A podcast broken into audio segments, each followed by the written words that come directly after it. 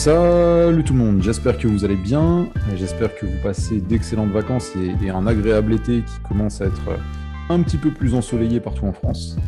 Euh, on se retrouve aujourd'hui avec Younes. Comment tu vas Younes? Salut Flo et salut à tous. Euh, on se retrouve avec Younes parce qu'on commence à, très honnêtement, on est un petit peu en retard. On s'est un petit peu laissé euh, dépasser par nos vacances tous les deux. Euh, parce que d'ici demain, on a un événement super important pour la boxe qui va commencer. Euh, cet événement-là étant un petit peu l'équivalent du, tournoi universitaire, par exemple en NBA. en tout cas, qu'il a été pendant longtemps, qu'il est un petit peu moins maintenant pour des raisons un petit peu particulières, mais qui pendant longtemps a été le, le le passage, le rituel de passage pour les personnes qui ont un, gros avenir en professionnel. Euh, et, on parle bien sûr des Jeux Olympiques, donc qui est l'aboutissement d'une carrière de, boxeur amateur, euh, dans lequel on a vu des, excellents boxeurs et des légendes de la boxe euh, se, mettre en valeur. on se rappelle de Mohamed Ali, bien sûr, de Frazier, bien sûr, plus récemment de Roy Jones, qui prend une carotte, plus récemment de Floyd Mayweather qui prend une carotte également, euh, de André Ward qui prend une médaille, etc. etc., etc. c'est souvent l'occasion de voir éclore les futures légendes de la boxe. Euh, et, c'est donc pour ça qu'on va se pencher là-dessus, puisque les premiers combats se disputeront normalement samedi 24 dans la journée. Alors j'ai absolument aucune idée de ce que ça donne en termes de décalage horaire pour nous en France. Mais euh, j'imagine que vous savez taper sur Internet décalage horaire Tokyo sur votre recherche Google. On va donc essayer de, décomposer ce podcast. Alors, on va pas se mentir, euh, ni Younes ni moi sommes des grands experts de boxe amateur. Euh, même si c'est particulièrement, euh, même si c'est particulièrement agréable à regarder et, c'est souvent des très beaux combats, on, essaye déjà de se tenir à jour au maximum de la boxe professionnelle et c'est un sacré taf. donc on va surtout vous donner deux trois deux, trois boxeurs à suivre. En fait, on va vous, en donner cinq. Cinq boxeurs que, euh, pour vous, qui n'êtes euh, euh, pas forcément à même de la boxe olympique, pouvez suivre et, et aurez sans doute du plaisir à regarder. Et puisque nous, en fait, on, espère avoir du plaisir à les regarder. On va commencer directement par le premier et on va rentrer dans le vif du sujet et le sujet qui nous intéresse, nous, Français, franco-français, pour parler de Sofia Noumia. Sofiane Noumia, qui est le, le, seul qui avait fait les Jeux Olympiques en 2016, donc la, rafle de médailles qui avait pris la team solide, et qui va refaire cette Olympiade-là. Il refera peut-être euh, également Paris 2024, on n'en sait rien.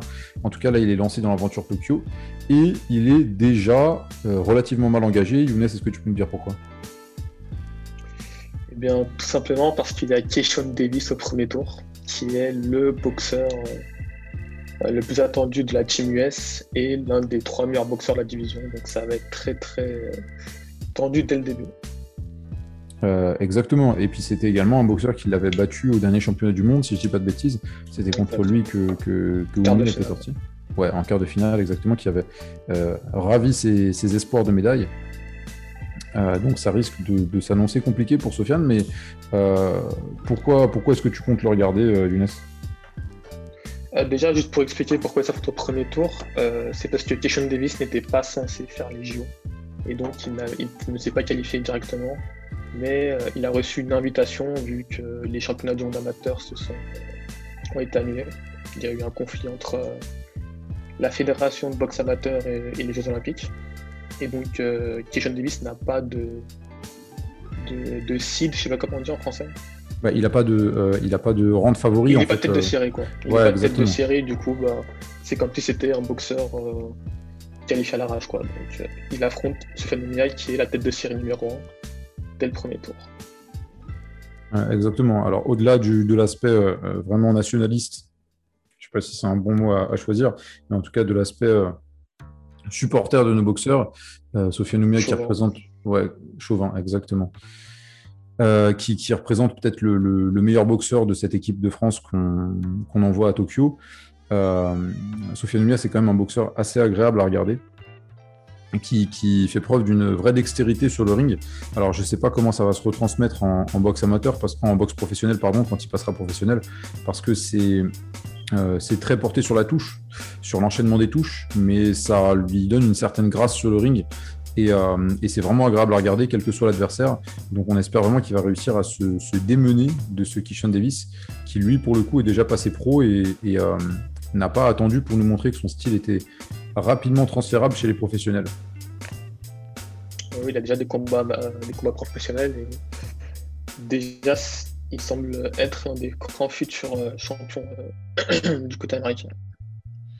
Exactement. Après, pour Sofiane Oumia, c'est sûr qu'on. L'objectif numéro un, c'est la médaille d'or, clairement, parce qu'il est passé à côté euh, à Rio, même s'il me semble qu'il n'était pas forcément attendu à ce niveau-là. Il s'incline en finale, donc euh, voilà. Il n'y a que la médaille d'or qui compte, euh, entre guillemets, même s'il va y avoir. va y avoir pas mal d'adversités. On a parlé de Tishon Davis, mais il y a également Andy Cruz, le cubain, tête de série numéro 2, qui lui aussi, certains disent qu'il est déjà meilleur que, Sofiane Oumia et Keishon Davis, et qui est le grand favori dans cette division, donc euh, ça va être coriace. Ah ouais, exactement. C'est une, division qui est très relevée. Alors tous les combats vont, être euh, intéressants à suivre, euh, puisqu'on a également un, un McCormack, dont j'ai regardé absolument aucun combat, mais qui de nom me semble particulièrement bon. Enfin, c'est un nom qui revient quand même très régulièrement dans, la boxe amateur. J'ai dû voir passer 2-3 deux, trois, deux, trois combats euh, euh, à, un moment. donc c'est vraiment une, division qui est, intéressante à suivre, cette division des moins 63 kg, parce qu'il y a un vrai niveau relevé. Et puis c'est une division qui va nous donner ensuite bah, des très bons légers, des très bons super légers, peut-être même des très bons welter une fois qu'ils passeront professionnels. Il faut rappeler quand même que Kishon Davis, il est déjà signé chez Matchroom, euh, euh, et, pour avoir un jeune qui est déjà signé comme ça chez Matchroom, où ils n'ont même pas voulu attendre qu'il fasse les Jeux Olympiques, c'est qu'il euh, doit avoir quand même un sacré potentiel. Normalement, c'est le genre de Matchroom, c'est quand même le, genre d'organisation qui se trompe rarement quand ils font un pari aussi gros et, aussi large sur un boxeur aussi jeune. Exactement, c'est Mia aussi qui a signé avec Frank Warren, si je dis pas de conneries. Ouais, ouais, exactement. Alors sans vouloir faire de. Avec la magnifique publicité où ils ont présenté Oumia comme le dernier boxeur à avoir battu Teofimo Lopez. Et c'est pas faux. C'était à Rio. C'est pas faux. Et, euh, pour tout vous dire, euh, le, jour de Teofimo euh, Lomachenko, j'étais à Levallois parce qu'il y avait une soirée organisée par Brahim Aslou, mais il y a Sofiane Oumia qui était présent. Et je l'ai couru après pour le trouver dans, tout le stade, parce que j'aurais bien aimé avoir un, petit mot de sa part justement sur le combat de Teofimo Lopez euh, pour gratter un petit peu de buzz et dire également euh, c'est le dernier mec à avoir battu Teofimo Lopez. Euh, et j'ai pas réussi à le trouver. Très honnêtement, j'ai fouillé dans tous les vestiaires, il était nulle part. on va passer à quelqu'un qui n'est pas forcément super connu, mais qui est un excellent boxeur et, qui brille particulièrement dans les rangs amateurs, que les, les friands de boxe amateur connaîtront sans doute. C'est Amit Pangal, l'Indien, qui s'illustre dans la plus basse des catégories de poids, qui s'était déjà illustré sur pas mal de compétitions amateurs euh, euh, récemment. Euh, même chose, Younes, il me semble que tu as pu regarder quelques-uns de ses combats et que tu as été particulièrement impressionné par, par sa technique. Vu que je suis pas beaucoup la boxe amateur, je connaissais pas du tout. Et dès que j'ai regardé ses combats, dès le premier round, il m'a directement surpris parce que en boxe amateur, on voit, on voit souvent, vu que ça joue beaucoup à la touche, on voit on voit des styles de combattants parfois assez brouillons. Euh, voilà, ça joue à la touche, donc on essaie de mettre un maximum de volume et puis c'est pas souvent très propre. Et lui, en fait, il est extrêmement propre dans tous les compartiments de la boxe. Déjà, il se déplace d'une façon euh, extrêmement fluide, il est rapide, il est léger sur ses appuis. Euh, il a un excellent sens du timing et on sent déjà comme s'il avait une petite patte de boxe pro dans son jeu. Donc franchement, c'est vraiment un régal à regarder, c'est sûr. Ouais, et c'est également la, catégorie d'un de nos Français dont on parlera un petit peu plus tard, euh, si je ne vous dis pas de bêtises. C'est exactement comme tu le dis, c'est un, boxeur qui est super impressionnant, euh, qui, est une mitraillette à coups, et, euh, qui a une, encore une fois une vraie dextérité. Après, c'est normalement quand tu arrives aux Olympiques, c'est quand même que tu as une certaine dextérité, surtout quand tu sors du groupe Asie, puisque étant indien, il est dans le groupe Asie, où tu tapes les Ouzbeks, les Kazakhs. Euh, euh, et tous ces, tous ces pays-là qui sont là juste pour te faire chier et de prendre des places. C'est sûr. Et puis, c'est même pas une, une mitraillette à coup euh, qui lance ses points tête baissée n'importe comment. C'est vraiment, il y, a, un réel sens du timing. Il sait exactement quand frapper, quand ne pas frapper. Quand, des fois aussi, il, cherche souvent différents angles. Il m'a fait un peu penser à Lomachenko dans ce sens-là. Toujours, autour de, toujours en train de tourner, trouver l'angle parfait, le timing parfait. Et il arrive à surprendre ses ses opposants assez souvent grâce à ça. Et ouais, la, fluidité du jeu de jambes, son jeu de jambes, c'est un régal. Donc quand, quand, tu le regardes, quand tu le regardes combattre, c'est juste un régal. Donc vraiment boxeur à ne pas louper. Ouais, et même chose, c'est bon, on va sans doute dire ça sur toutes les catégories parce que c'est vrai que c'est le must euh, de, de, la boxe amateur, mais euh, cette catégorie-là, euh, des, des, poids mouches en 52 kg, c'est vraiment une catégorie à pas manquer parce que comme on le dit depuis tout à l'heure, euh, c'est la catégorie la plus basse, en fait, la plus légère, et les mecs vont à 2000 à l'heure. C'est des, mitraillettes à coups, ils sont super légers sur leurs jambes, ils trouvent des décalages d'appui dans tous les sens. C'est euh, vraiment quelque chose qui est, impressionnant, et encore une fois, on, en reparlera ensuite. On a un, Français qui est, qui est, bien parti pour euh, avoir un bon espoir de médaille dans cette catégorie-là. Raison de plus pour suivre tout ça. Et dernière précision, il faut savoir que dans ces Jeux Olympiques, ils ont supprimé la catégorie des mi-mouches qui était la catégorie en dessous des mouches, donc euh, la division est encore plus relevée maintenant, vu qu'il y a tous les mi-mouches qui sont montés en, en mouche. Exactement. Euh, on va passer à, à, notre boxeur suivant, qui fait partie des petits chouchous de, euh, de Overend. On ne devrait pas dire ça parce que tous nos chouchous se font éclater ces derniers mois. voilà. on, oh on a tous porté l'œil. Euh, on a euh, Mehdi qui s'est fait flinguer. Euh, on avait, moi j'aimais bien Boachuk. il a pris un KO, un KO très méchant sur un de ses derniers combats. qui d'autre s'est fait éclater dernièrement? Il y en a un autre à qui on a porté l'œil. Qui c'était Il y en a un à qui on a porté l'œil encore.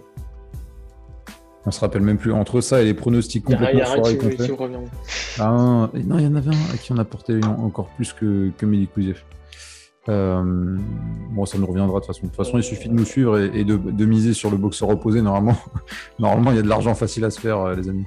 Voilà. Euh, Allons, pas, n'hésitez pas. Exactement. Euh, c'est euh, euh, Bakodir Jalolov, euh, dont on a parlé dans un papier qu'on a sorti il y a un petit peu plus d'un an sur tous les boxeurs ouzbeks qui étaient sortis des Jeux Olympiques 2016. c'est le poids lourd de la catégorie. il est connu pour bah, notamment un super KO qu'il avait placé à Richard Torres, l'américain, il me semble, pendant les championnats du monde 2019 de, boxe amateur. il lui place, il me semble que c'est un crochet où, il rentre et puis Torres un gauche droite. Ouais, et Ouais, ça doit être un gauche-droite et puis il prend les deux. Donc euh, finalement, Richard Torres s'effondre. Euh, Jalolov, c'est un super boxeur. En fait, pour ceux qui ne le connaissent pas, en fait, il faut imaginer Tyson Fury, mais euh, en gaucher, en un petit peu plus fit. Donc un, Tyson Fury qui a fait un petit tour à Fitness Park avec des cheveux, un petit peu plus léger sur les jambes et un petit peu plus propre techniquement. Mais en termes de taille, de poids, de gabarit, euh, c'est exactement la même chose. Mais, euh, mais on, quand on le voit ne serait-ce que se déplacer ou, même boxer, la, la, dextérité, le contrôle de son corps qu'il a pour quelqu'un de cette taille et, de ce poids, on a l'impression de voir boxer un, poids moyen en fait. Et, euh, ça rend la chose. en fait. Ouais. là où on, en fait, on a vraiment l'impression d'un ovni parmi une catégorie où euh, il y aurait euh, que des mecs balourds, alors qu'en fait ces mecs-là sont pas du tout balourds, c'est juste normal d'avoir plus de mal à déplacer son poids et son corps euh, quand on fait 120 kg. Et lui n'a aucun mal à faire ça, n'a aucun mal à sortir des, décalages, des débordements. Il, a une contrôle de ses coups qui est super propre une vraie maîtrise de tout ce qu'il fait. C'est ça qui le rend particulièrement impressionnant. Je ne suis pas à même euh, euh, des, des, cotes qu'il y a sur le, sur le, tournoi poids lourd, euh, sur lequel est engagé le français Mourad Aliyev, mais je pense que Bakodir Jalov a vraiment ses chances de médaille. Bah, c'est le grand favori, et puis c'est vrai que quand tu allumes la télé, que tu, tu, le regardes boxer, tu vois une montagne, et puis là tu vois qu'il commence à faire des décalages quand c'était un poids welter. Donc c'est vraiment surprenant quand même. Ouais, c'est surprenant. Et puis, tu, tu même en, termes de légèreté d'appui, tu te dis, mais comment il fait pour sautiller sur les jambes avec le poids qu'il a? Le mec, il doit se flinguer les chevilles, il doit se flinguer les genoux. Et bah non, en fait. Tout... Ouais, les genoux surtout. Ouais. Bah, pour, euh, si vous avez l'occasion de revoir le chaos sur euh, l'américain Torres, on voit qu'en fait, Torres, il est surpris par un droit-gauche parce que t'as Jalolov qui sautille sur ses pieds, qui recule. Et tout après, il ressautille sur ses appuis pour revenir immédiatement en position de frapper il prend un gauche-droite qui ne voit absolument pas. Parce qu'il tout de suite, il sorti, euh, tout de suite, il sort de, l'arène, de la portée. Euh, ouais, exactement. Tout de suite, il rentre avec un, avec un petit pas d'appui et c'est juste. Exactement, c'est d'un poids, d'un poids, d'un poids plus quoi. C'est Jolov qui fait un retrait, un retrait total avec les appuis et, et c'est ça aussi son gros avantage, c'est par rapport à sa taille.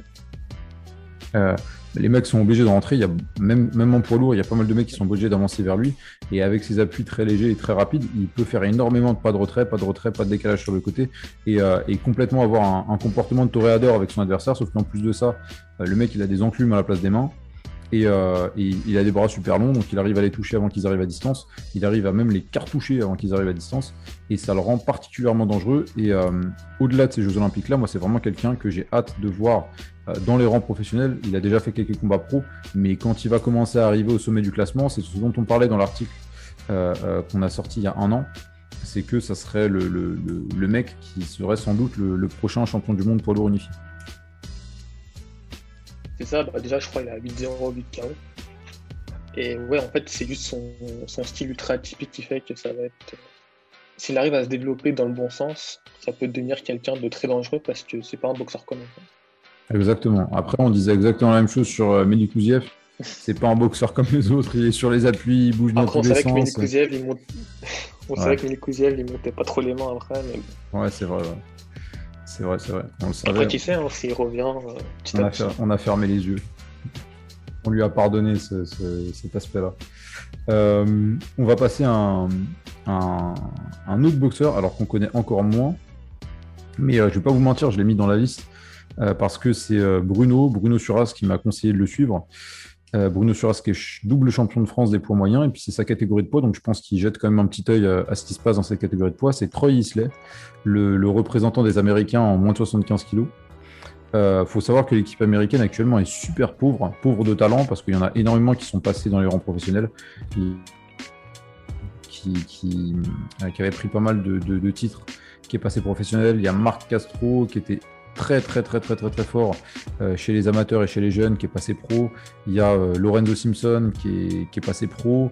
Euh, il y a comment s'appelle-t-il? Nikita Ababi, White Chocolate qui est passé pro également.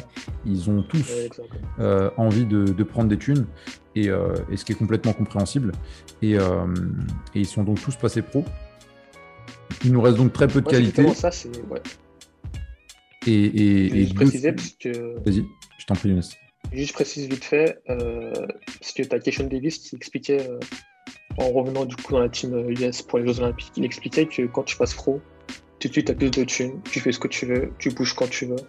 Et cette liberté, c'est des choses qu'ils recherchent. Et ça explique un peu pourquoi ils veulent absolument. ils sont, ils sont pas obnubilés par les Jeux Olympiques comme les anciennes générations. Bien sûr. Et, et, en plus de ça, en fait, ce qui est malheureux pour les boxeurs français, c'est qu'une fois qu'ils sortent d'équipe olympique, bah, malheureusement, il y a très peu de promoteurs qui se tournent vers eux parce que tout simplement, il y a très peu de promoteurs en France. Il y a très peu de public qui suit la boxe en France. Euh, c'est très compliqué pour eux quand on voit euh, un, un Eli Conquis, par exemple, qui sort de l'équipe de France, qui sort des Jeux Olympiques avec beaucoup de lumière sur lui. Euh, c'est pas pour autant que il a, il a, il a pris autant de lumière que, ses, camarades d'équipe olympique. Euh, c'est vraiment compliqué pour pas mal de boxeurs. Là où, aux États-Unis, en fait, c'est les promoteurs qui vont déjà vers les boxeurs amateurs en espérant de les signer, en leur faisant euh, presque des, signer des, promesses d'embauche euh, après les Jeux Olympiques. Mais eux, au bout d'un moment, quand on leur propose des, contrats énormes, et que les Jeux Olympiques sont décalés, décalés, décalés, ou alors même qu'ils ne sont pas sûrs d'être qualifiés pour les Jeux Olympiques pour des raisons X ou Y, euh, ils, ont complètement raison de, sortir de ce système-là et de se dire bah, tout simplement j'ai envie d'être payé pour mon métier. Et euh, les quelques avantages que j'ai d'être en équipe américaine, ça ne me suffit pas. Mais on se retrouve donc avec ce, ce Mr. Troy Isley qui devrait briller euh, sous les couleurs américaines. On va voir un petit peu ce que ça donne. Euh, de ce que m'a dit Bruno, euh, qui le suit pas mal et qui le suit plus que moi, euh, c'est surtout quelqu'un qu'il faut regarder en se disant qu'est-ce que ça va donner chez les pros et est-ce que ça serait pas quelqu'un qui va vraiment, qui va vraiment tout, tout, éclater chez les pros. Il faut se rappeler que par exemple Teofimo Lopez, il avait fait des pas un super résultat aux Jeux Olympiques et aujourd'hui il est champion unifié chez les poids légers. Il y a des histoires comme ça, il y en a plein. Il y en a plein. Exactement. On pense à Terence Crawford qui perd contre Sadam Ali, euh, je crois, au JO ou au, qualificatif des JO. Ouais, ça devait être au. Il n'y a, jamais, a jamais eu débat entre les deux. Quoi. Bah, moi, je le trouve très bon, Sadam Ali. oui, non, mais je veux dire, euh, ça n'a jamais été. je rigole, non, non, je rigole. non, mais il a une carrière honnête, quoi, c'est pas non plus. Ah, non, c'est vrai, honnêtement, on rigole, mais il a une carrière honnête. Et puis, euh, et puis, faut pas non plus se, se moquer des boxeurs, euh, des boxeurs arabes, parce que déjà qu'il n'y en a pas énormément qui arrivent à performer. Si en plus on se fout de leur gueule, il faudrait pas abuser non plus. Euh, euh, on, on, va on passer. Pense au promoteur qui l'a balancé contre Mundia. Grave, grave. Quel calvaire. Quel calvaire ce combat. Mais qui est con. Ah putain, c'était dur. Hein. Pourtant, pourtant, Sadam Ali avait fait un super dégradé à ce moment-là. Il avait des contours magnifiques, une petite ah, barbe magnifique. La barbe était. Euh, ah, la barbe magnifique. Une, vraie barbe de chanteur de rail. il s'est fait déboîter. ah, c'était chaud. Ah, c'était un calvaire de regarder ça. Mais les Mundia faisaient 50 cm de plus, quoi. C'était honteux. Ah ouais, et puis Munguia, c'était l'époque où il était vraiment bête et méchant, quoi. Il faisait que avancer, il faisait que cartoucher. Ah, ah, il réfléchissait pas, il réfléchissait pas un poil. C'était chaud. Oh, c'était chaud. Oh, c'était chaud. Oh, c'était chaud. Munguia, il le met KO. Jesse Vargas, il le met KO. Contre qui il a pris euh, Sadam Ali sa ceinture? Miguel Cotto, il le sonne, euh, il le sonne bien alors que Cotto est à la retraite. Ouais. Ouais. Bah d'ailleurs, il bat Koto. Euh, par un, miracle du destin, mais il bat Koto. Avant de se faire attraper par Munguia. Et il prend Herrera, c'est ça, putain. Herrera. Putain, Herrera, il s'est baladé partout dans sa carrière. Merci Virgil d'avoir mis. Il a perdu contre Anthony Young, que je ne connais pas du tout.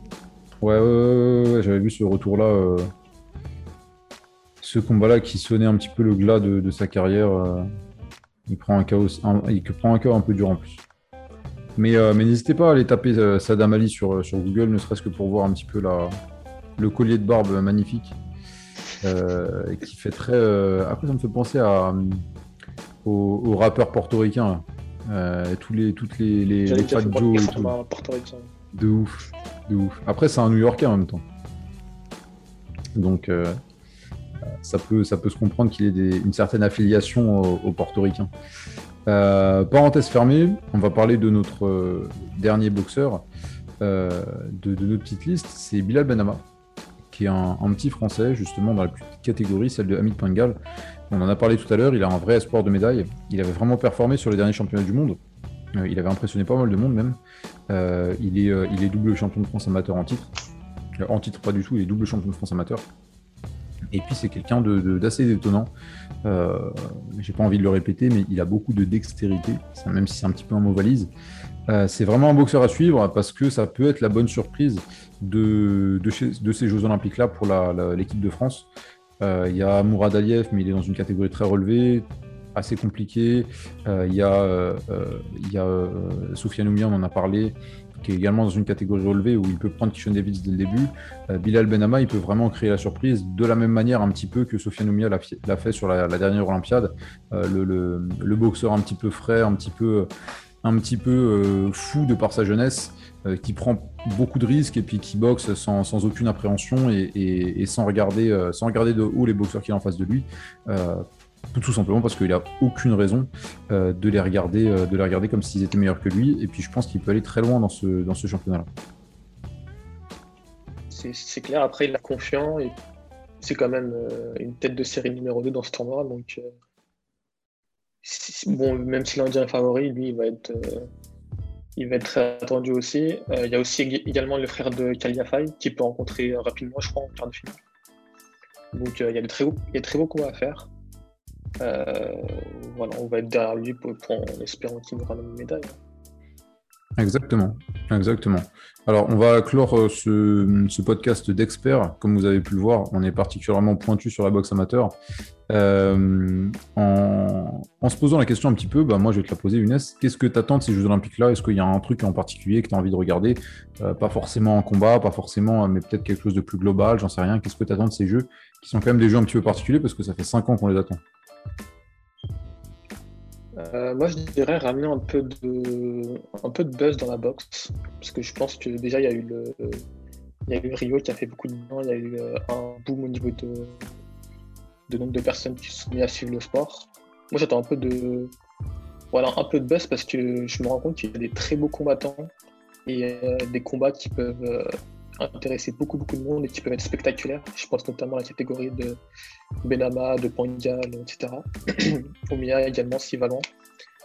Mais euh, moi, en fait, mon petit regret, c'est la législation.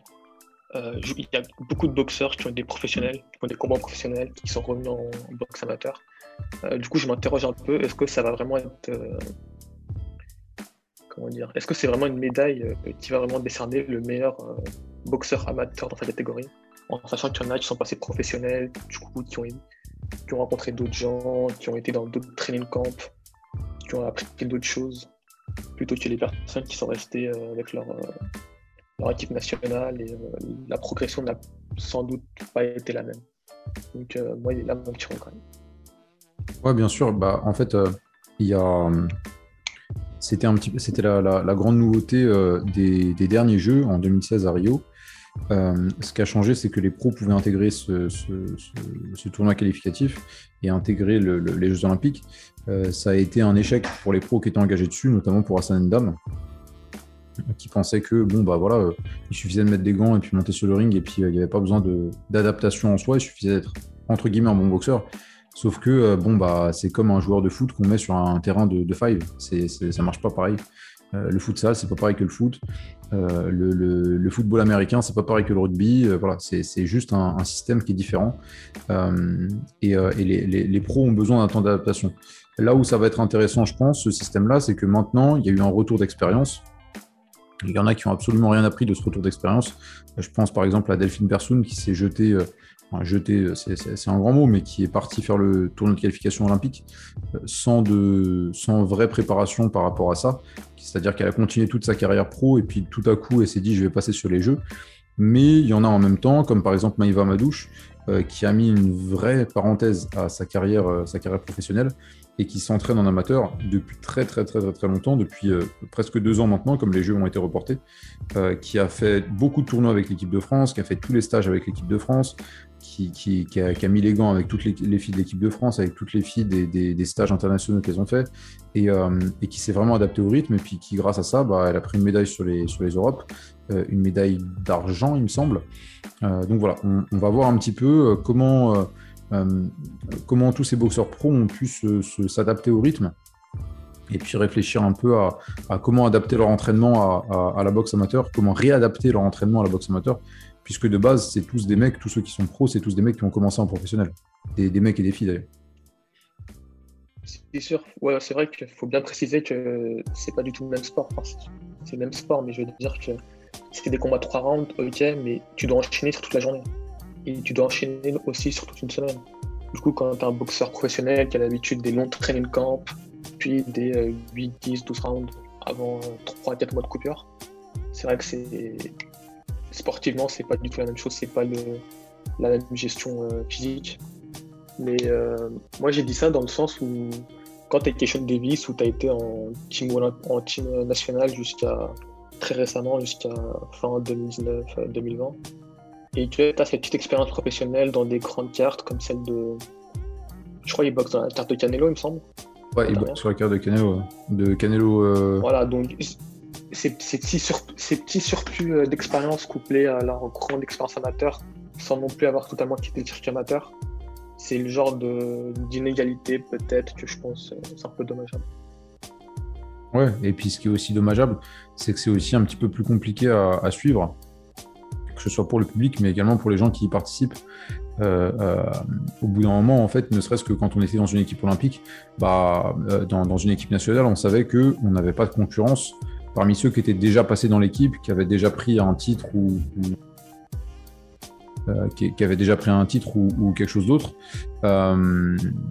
Mais, mais, à partir de maintenant, bah, par exemple, les filles qui sont en, les filles et les, gars d'ailleurs qui sont en équipe de France se demandent si bah, est-ce qu'il n'y a pas tous ceux de 2016 qui vont revenir en 2024 et ça crée un, certain, une certaine incertitude.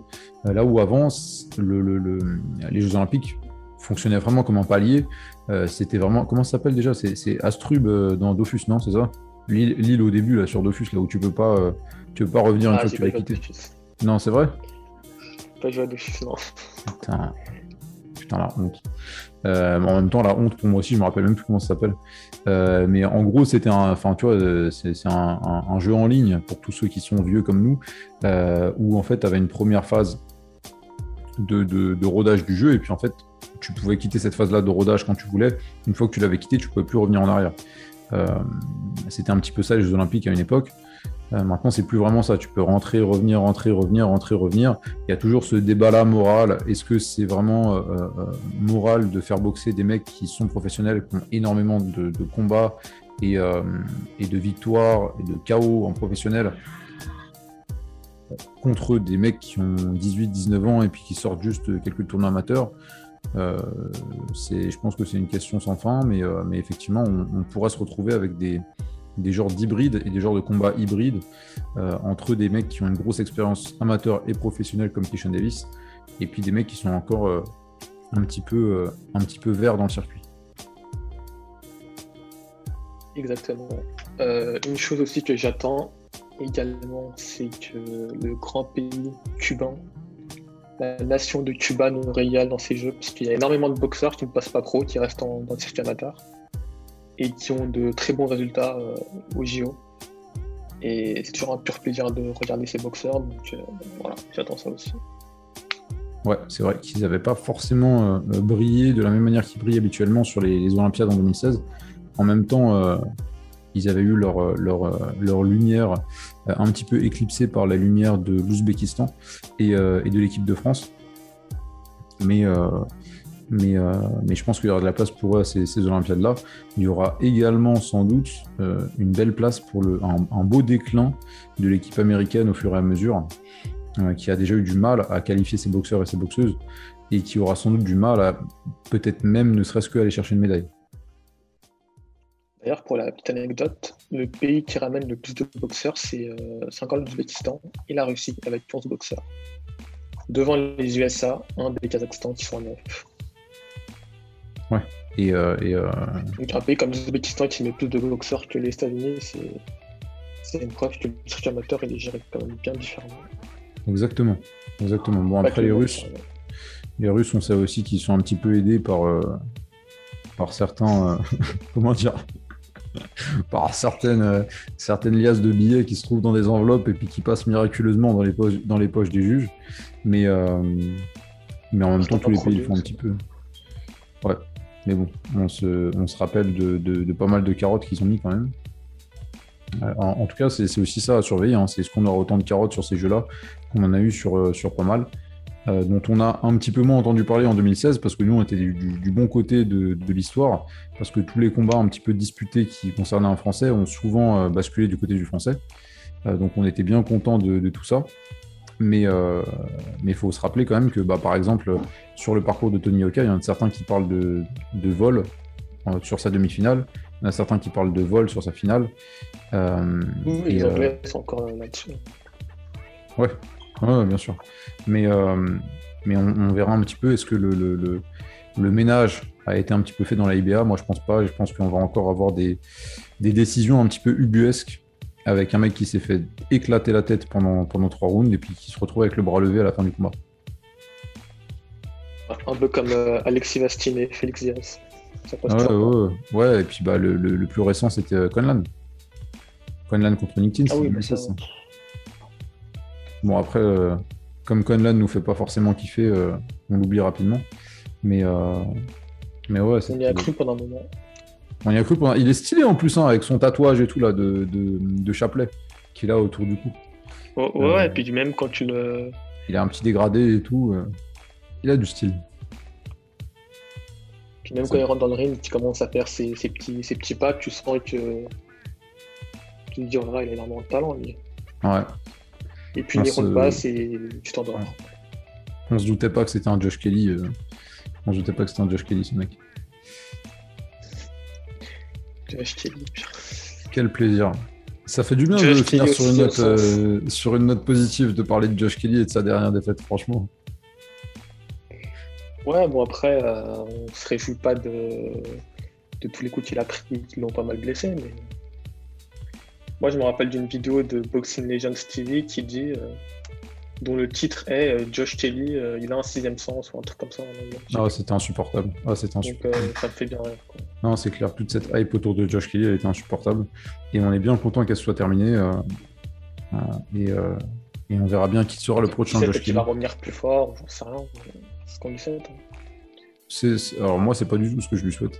Très honnêtement, euh, je, je, je trouve politiquement correct. Euh, ouais, c'est vrai, c'est vrai, mais bon, hein, on peut se permettre de pas être politiquement correct. C'est pas RMC ici. Hein. c'est clair. C'est clair, on attend plus euh, Yulusinov. Euh... Puis il est super arrogant en fait, ça qui marocain qu'on a toujours pas vu. Ouais, c'est vrai, c'est vrai. C'est dommage. Ça. C'est dommage. Bon, en tout cas, on commence à digresser un petit peu. Bah, je pense qu'on a fait le tour. L'intérêt le, de ce podcast, c'était aussi de vous dire que les jeux commencent qu'il y a des combats à regarder, que si je vous dis pas de bêtises, normalement pendant les Olympiades, euh, il y a les, chaînes de France Télévisions euh, sur Internet qui diffusent pas mal de combats. je pense qu'il y aura certains combats qui seront aussi diffusés sur la chaîne des, soit de la IBA, euh, soit des Jeux Olympiques eux-mêmes sur, sur YouTube. Donc voilà, n'hésitez pas. Ce qui est super intéressant sur les tournois internationaux, c'est qu'il suffit de se brancher sur un ring. En fait, il y a, toute une équipe de caméras toute une équipe de prod qui s'occupe de un ring. Vous vous posez devant, vous regardez, et puis vous avez 3 euh, heures, 4 heures, 5 heures qui s'enchaînent avec des, super combats et des grosses oppositions. Alors de temps en temps, on passe sur un combat qui, nous endort un petit peu, mais on peut vraiment avoir en continu, en continu, en continu de l'excellente de boxe euh, euh, à, ne pas rater. Et tout ça, ça va durer deux semaines. Donc franchement, quand vous avez le temps, quand vous en avez rien, quand vous avez rien à faire, pardon, c'est aussi ça qui nous arrive de temps en temps pendant l'été. N'hésitez pas à vous poser un petit peu devant et à, et à kiffer tout ça. Exact. Et euh, surtout, n'attendez pas les demi-finales et finales parce qu'il y aura des très, très gros combats avec beaucoup d'enjeux très très tôt dans le tournoi. Bien sûr. Et il faut aussi se rappeler qu'il y a quand même, euh, il y a quand même que, euh, qu'une une grosse quinzaine, une grosse vingtaine de boxeurs par catégorie de poids. C'est l'élite de l'élite de l'élite de l'élite de la boxe de la boxe amateur mondiale. Les mecs ont dû passer par énormément de tournois, de tournois, de tournois pour se qualifier, pour arriver à ce niveau-là. Donc c'est vraiment tous les combats qui, vont nous proposer du haut niveau. Et c'est pas juste le, la finale qu'il faut regarder, c'est vraiment l'élite de l'élite. et aussi, euh, c'est des boxeurs qui se connaissent tous, qui sont déjà affrontés plein de fois euh, dans les anciens championnats du monde amateur. Donc euh, ça va être intéressant aussi de voir comment comment les boxeurs se sont adaptés euh, au niveau des confrontations. On sait par exemple que Oumia contre Kishan Davis, Oumia il a été assez patient dans les deux premiers rounds. Euh, alors d'habitude il met beaucoup de volume, il met beaucoup de punch. Donc ça va être intéressant de voir euh, s'il va adopter le même style un peu de contre-attaquant ou bien on va, partir, de partir un petit peu à, l'assaut comme, il a l'habitude de faire pardon, et, de mettre un, gros pressing. Oui, bah, Arios, c'était vraiment euh, pour ça que vous avez eu aussi un engouement autour de son tournoi à lui, parce que ses combats étaient spectaculaires, c'est-à-dire qu'il n'était pas forcément favori, puis dès qu'il rentrait dans le ring, pendant trois rounds, il lâchait pas son adversaire. Et hmm. c'était euh, juste formidable à suivre. Pourtant, il une Asloum qui gueule aux commentaires, ça, ouais. ça met encore un peu plus d'ambiance. C'est vrai. Et, et Arnaud Romera, euh, Arnaud Romera également, qui était là à l'époque. On verra bien comment se passent les commentaires cette année. En tout cas, on, espère bien que le, petit rebeu du Mirail nous fera encore rêver cette année. Et tous les autres de l'équipe de France à qui on, souhaite euh, énormément de chance. Que ce soit euh, euh, les garçons et les filles, donc Maïva Madouche, Benama, Alief, Oumia, et il Samuel également qui est qualifié. En tout cas, on vous souhaite à tous une excellente journée. Encore une fois, n'hésitez pas et n'oubliez pas de vous brancher au fur et à mesure de votre journée euh, sur les canaux de diffusion des, Jeux Olympiques. Profitez bien de ce tournoi-là, ça arrive une fois tous les quatre ans et il faut vraiment se délecter euh, de, ces, euh, de ces deux semaines-là de très haut niveau parce que c'est vraiment un kiff à chaque fois. Merci à tous. Passez une excellente soirée, passez une excellente journée sur le moment auquel vous écoutez ce podcast. Nous, on se dit à très vite. Euh, on profite un petit peu que l'été soit très calme en termes de boxe, notamment parce qu'il y a pas mal de combats qui ont été annulés à cause du Covid, euh, pour se reposer un peu, recharger les batteries. On espère revenir, à... on n'espère pas, même on va revenir euh, à la rentrée avec encore plus de contenu, encore plus de podcasts, encore plus de vidéos, encore plus d'articles et encore plus de pronostics complètement foireux, parce que c'est un petit peu notre spécialité dernièrement. Merci à tous, merci Younes, on se revoit très vite. Salut tout le monde.